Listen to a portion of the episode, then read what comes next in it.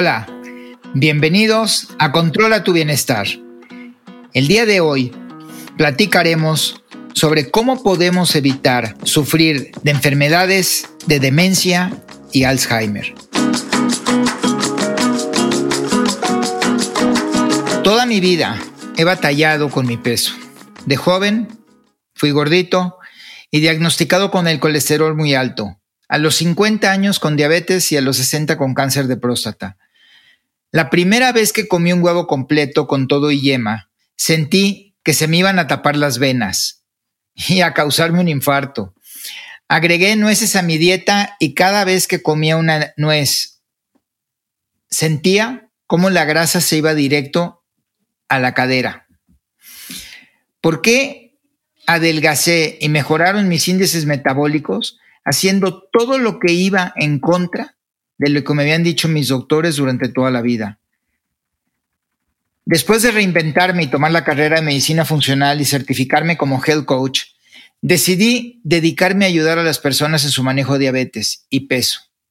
La razón que hoy estoy aquí con ustedes es porque mi papá falleció de demencia y uno de mis familiares cercanos es portador del gen APOE4, relacionado con las enfermedades del cerebro, lo cual aumenta mis probabilidades de ser portador. Saberlo o no, no hace diferencia, no va a cambiar mis acciones para prevenir que este gen se dispare en mi interior. El Alzheimer o las enfermedades relacionadas con la demencia son aterradoras. Este tipo de enfermedad se comienza a desarrollar desde los años 30 y ha ido en aumento geométrico en los últimos 40.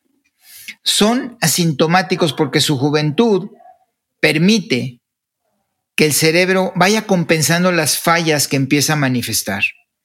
Hoy, la resonancia magnética nos permite ir midiendo la función cerebral y está comprobado que estas enfermedades son causadas por una deficiencia de energía cerebral el cerebro comienza a encogerse, en especial el hipotálamo, que es responsable de múltiples funciones en nuestro cuerpo.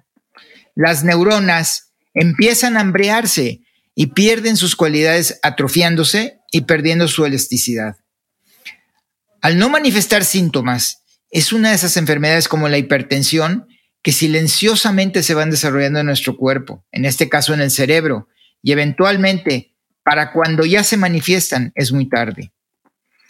Cuando hablamos de enfermedades metabólicas o del corazón, nadie se cuestiona que cómo nuestros hábitos juegan un papel preponderante en su desarrollo. Pero cuando hablamos de Alzheimer, simplemente aventamos la toalla y no ponemos atención a cómo los hábitos y la dieta juegan papeles importantísimos en prevenir este tipo de enfermedades. Alzheimer es una enfermedad devastadora para las familias, emocionalmente, física y financieramente. El trabajo más difícil es el del cuidador de un paciente de Alzheimer. Es horrible ver a un ser querido convertirse en seres irreconocibles. Está comprobado que los mismos cuidadores incrementan sus gastos de salud por el estrés que les causa este trabajo se han creado medicinas carísimas que apuntan a quitar las placas amiloides que se forman en el cerebro para tratar de disminuir esta misma placa.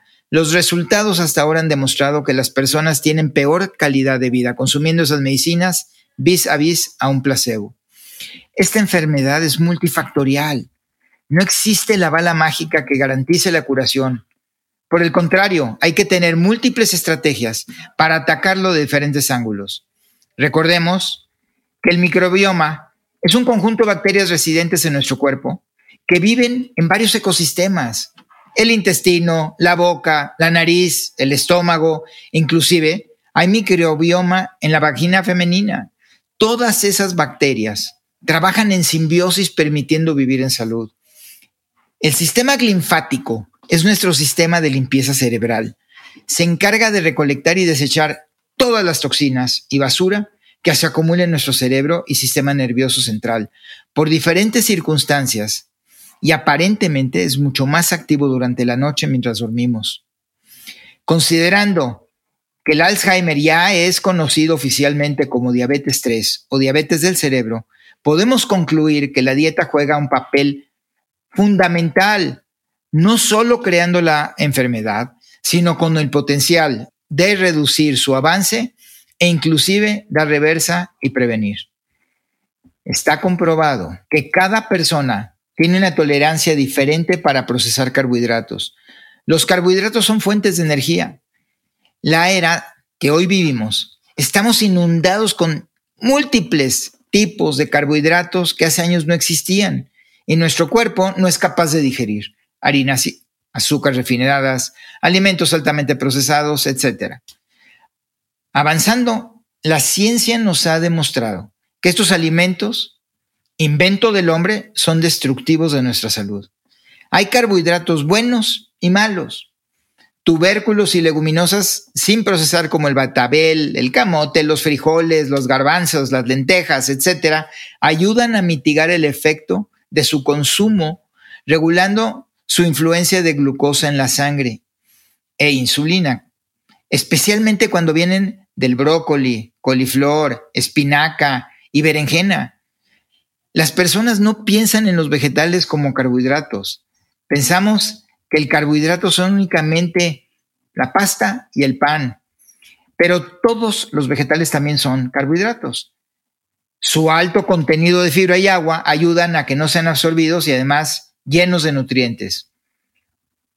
Hay otro tipo de carbohidratos también que contienen prebióticos. Esos prebióticos lo que hacen es alimentar a nuestras bacterias buenas que tenemos en nuestro microbioma. Uno de ellos, un gran ejemplo aquí en México, es la alcachofa. Es cierto que el cerebro utiliza glucosa para su funcionamiento, pero nuestro cuerpo es capaz de convertir grasa en glucosa, en especial ácidos grasos. Así que cuando te sientas que tu cerebro está paralizado, no corras a la tienda a conveniencia a comprarte un pastel de queso o unas galletas, solo porque sientes que necesitas alimentar tu cerebro. El colesterol, que se llama el culprito de la salud en los 80s y en los 90s, fue declarado enemigo de la salud, pero hoy aprendemos que tiene una importancia muy importante, principalmente en el cerebro y grasas saludables como el omega 3, el aceite de coco, el MCT, aceite de oliva, etc. Todos ellos ayudan al cerebro a funcionar mejor y alimentan a nuestro cerebro. La mielina que cubre nuestro cerebro está formada de colesterol. Entonces una dieta alta en grasas y baja en carbohidratos ayuda a la mitocondria, esa fabriquita de energía que tenemos en las células, a producir energía más eficientemente y a quemar ácidos grasos. Es una combustión mucho más limpia y eficiente, produce mucho menos radicales y menos oxidación en nuestro cuerpo. Cuando comemos carbohidratos en exceso, el cuerpo produce insulina y automáticamente la insulina toma de la glucosa su fuente de energía para transformar dentro de las células. Pero esta tiene como efecto lateral la producción de toxinas y radicales libres y evita la lipólisis, que es convertir, convertir la grasa en energía, incrementando su acumulación. ¿Qué tiene que ver todo esto con Alzheimer? El doctor David Perlmutter de la Universidad de California en San Francisco ha encontrado una correlación directa entre la circunferencia de la cintura y el riesgo de sufrir Alzheimer. La causa subyacente es la alta existencia de insulina, que al no poder convertir toda esta glucosa en energía, la acumula como grasa. Otro resultado de la investigación consiste en que cuando las personas tienen alto índice de ketones, significa que el cuerpo está consumiendo grasa y tiene más claro su pensamiento y aprende uno de una manera más eficiente que cuando el cuerpo está repleto de insulina. Esto no significa que debemos de saltar a una dieta keto. Recordemos, cada individuo tiene necesidades y reacciona de manera diferente a los alimentos. La dieta causa la dieta keto causa un efecto de perder electrolitos, sodio, magnesio y potasio, lo cual requiere que aumentemos el consumo de agua, de sal y suplementos.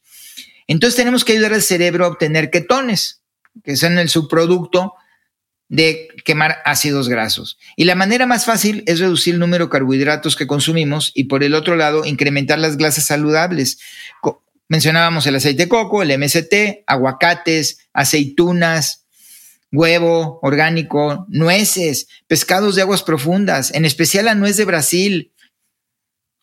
Ahora, no es solo aislarnos de carbohidratos y aumentar grasas. Hay otros elementos que tenemos que tomar en cuenta para nuestra salud cerebral.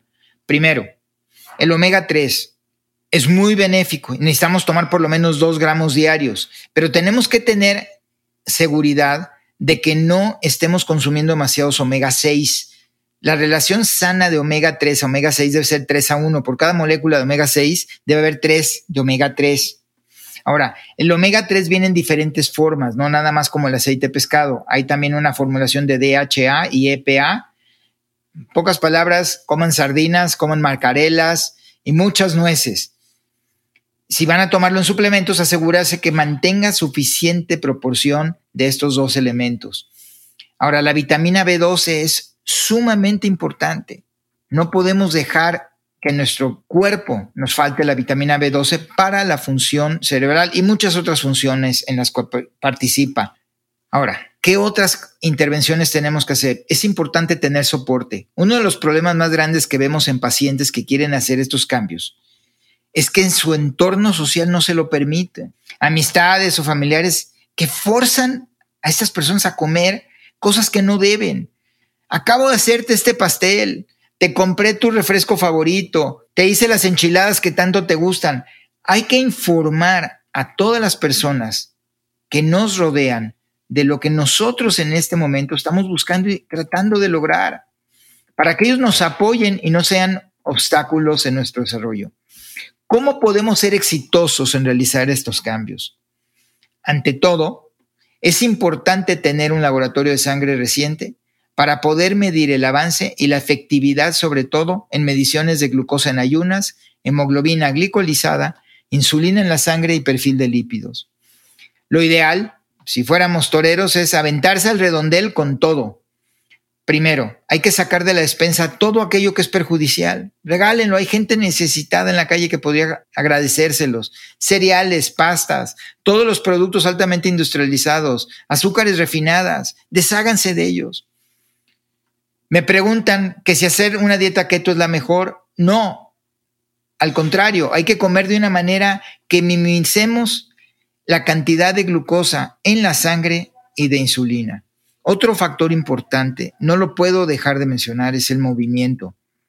Están comprobados dos beneficios muy importantes del ejercicio en Alzheimer. Primero, mejora nuestra sensibilidad a la insulina. Y el segundo, el ejercicio incrementa la síntesis del factor neurotrópico derivado del cerebro, que es el catalizador mágico para nuestras neuronas. Y quiero aumentar otro comentario que es muy importante.